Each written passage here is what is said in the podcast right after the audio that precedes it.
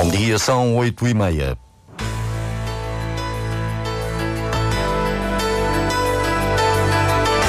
Antena 1 Madeira. Informação.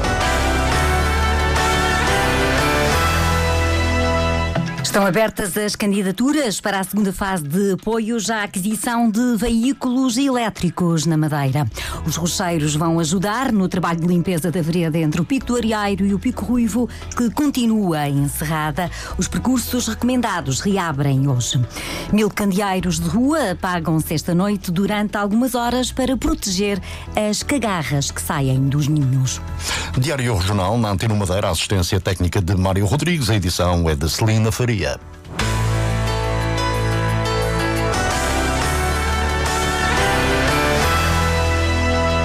Está aberta a segunda fase do incentivo à mobilidade elétrica. São mais 625 mil euros disponíveis, o que, somado com os primeiros valores, dá um total de 1 milhão e 250 mil euros este ano.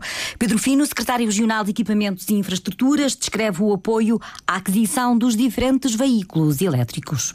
Este eh, programa prevê apoios que poderão ir até uh, ao máximo, uh, se for uma pessoa singular, 3 mil euros na aquisição de um automóvel elétrico, 700 euros na aquisição de motociclo, duas rodas ou ciclomotor também elétricos.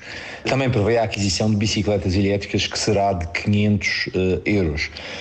Para pessoas coletivas, este uh, programa prevê um apoio de 2.500 euros na aquisição de um automóvel ligeiro e uh, de 700 euros para aquisição de uh, motociclo de duas rodas ou uh, ciclomotor. As candidaturas estão abertas através do portal Simplifica do Governo Regional desde 2019, a altura em que foi criado o programa de incentivo à mobilidade elétrica. Os negócios no setor automóvel somaram mais de 30 milhões de euros. Pedro Fino apresenta os números. Ao abrigo deste programa, já foram adquiridos na região desde 2019 mil uh, veículos 100% elétricos, entre automóveis, motociclos e bicicletas, com um montante global de candidaturas que ascende os 4,75 milhões de euros, gerando um volume de negócios no setor uh, automóvel de 36 milhões de euros. Pedro Fino, ouvido pelo jornalista Paulo Santos, as candidaturas para a segunda fase do incentivo podem ser efetuadas a partir de hoje. O orçamento do Estado para o próximo ano começa a ser discutido no Parlamento Nacional. O debate começa com uma intervenção do Primeiro-Ministro, António Costa. O deputado do PS Madeira na Assembleia da República, Carlos Pereira, afirma que o documento contempla várias medidas positivas para a região há redução de IRS nos cinco primeiros escalões, a própria região, com a capacidade fiscal que tem, pode ainda reduzir mais essa redução fiscal e, portanto, se quiser, naturalmente. E, portanto, isto é uma vantagem grande. Depois há as questões, por exemplo, do salário mínimo. Há um aumento do salário mínimo, um maior aumento sempre do salário mínimo, que já aumentou mais de 60%. Depois há, naturalmente, vantagens para eh, a maior parte dos madeirenses, ao nível das pensões. Eh, os jovens têm o IRS jovem. Depois há um aumento do abono de família também muito significativo para aqueles que têm menos. É bom lembrar que o hospital, que foi um tema de grande controvérsia, está absolutamente consolidado o financiamento de 50%. Tem a questão, por exemplo, da Zona Franca da Madeira, que não está ainda possibilidade das empresas poderem entrar a partir de janeiro de 2024. Estamos a trabalhar nisso, a ver se alteramos essa matéria. Carlos Pereira é ouvido há instantes pelo jornalista Pedro Felipe Costa, pelo PSD Madeira. A deputada Patrícia Dantas aponta várias falhas ao que está no orçamento do Estado em relação à Madeira este documento é omisso. É omisso porque, desde já, não contempla uma das matérias mais relevantes nesta data, que é autorização para receber empresas eh, no Centro Internacional de Negócios da Madeira a partir de 1 de janeiro de 2024. Faz com que sejam os deputados do PSD Madeira a ter que insistir e fazer propostas de alteração. Portanto, não se compreende. Isto é uma questão de atitude. Vamos aguardar. Uma outra questão, que é a atualização dos preços da obra do Hospital Central e Universitário da Madeira. Vamos colocar esta questão hoje ao Sr. Primeiro-Ministro António Costa, pois é reconhecido que há dívidas, há um acréscimo de custos em, em, todas as obras públicas que estão a ser desenvolvidas por todo o mundo, face à situação atual. Algumas das questões que vão ser colocadas pelo PSD Madeira hum, durante o debate na generalidade do orçamento do Estado para o próximo ano. O documento tem já aprovação garantida, uma vez que o PS na Assembleia da República tem maioria absoluta. O PSD chega, a Iniciativa Liberal, PCP, Bloco de Esquerda vão votar contra. A Antena 1 acompanha em direto o debate do orçamento do Estado Estado, depois das notícias das três da tarde. Os percursos pedestres recomendados reabrem hoje ao público depois de terem estado encerrados devido à chuva intensa e face à acumulação de água, o presidente do Instituto de Florestas e Conservação da Natureza, Manuel Filipe, apela aos caminhantes para que informem caso haja estragos nos trilhos nós não conseguimos, o Instituto, quer através do, do, do Corpo de Polícia Florestal e o Corpo de Vigilantes, não conseguimos às vezes atentadamente fazer a, a, a vistoria de todos eles, uma vez estamos a falar de 240 quilómetros e portanto também aqui podemos pedir e utilizar o apoio das, dos, dos, uh, dos caminhantes e dos operadores económicos que fazem caminhadas para nos ajudar. Manuel Felipe lembra que há oito percursos que continuam encerrados devido aos incêndios e ao temporal da semana passada, no trajeto entre o Pico do Arieiro e o Pico Ruivo, onde caiu uma derrocada, é necessária a ajuda dos rocheiros. Um dos mais utilizados, que é o Pico do Arieiro, Pico Ruivo, a intervenção a realizar obriga a presença de rocheiros, portanto, eh, e isso está coordenado com a Direção Regional de Estradas, portanto, a ida dos rocheiros ao local, e, portanto, esses oito percursos, incluindo do Pico do Arieiro, vão se manter encerrados.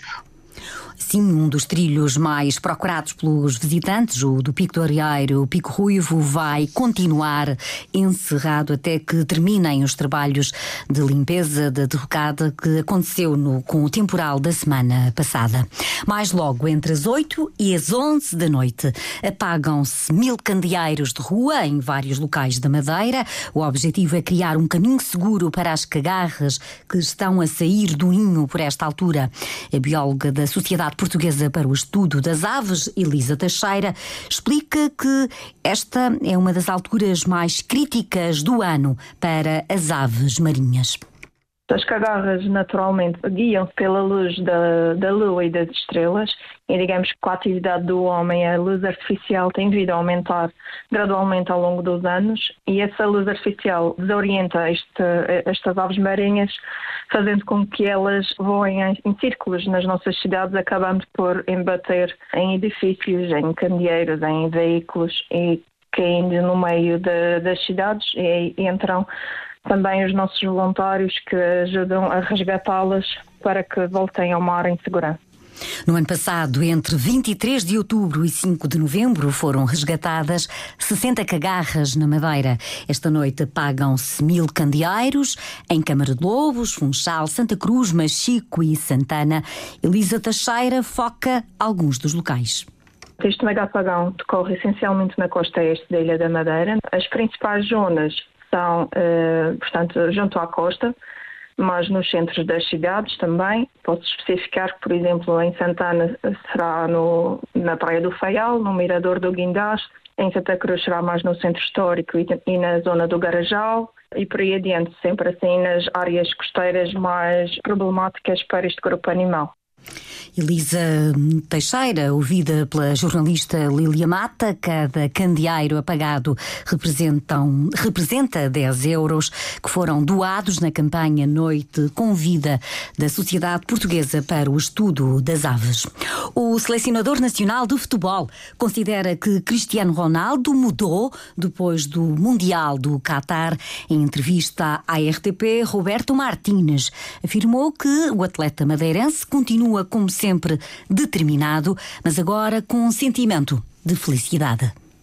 O Cristiano foi um, um impacto importante quando uh, a fome e, e, e humildade que o Cristiano apresentou para o novo projeto era muito importante e para, sente para que nós. ele reconquistou essa paz eh, do jogo pelo jogo, de jogar bem e marcar, eh, colocando lá tudo aquilo que, que se tinha passado recentemente no Mundial do Qatar? Eu, eu acho que agora o Cristiano eh, está feliz, é um jogador que, que tem uma fome de utilizar cada dia para ser melhor. É isso, aos 38 anos, quando ganhou tudo, é um, um caminho perfeito para, para o talento jovem que temos no Balneário.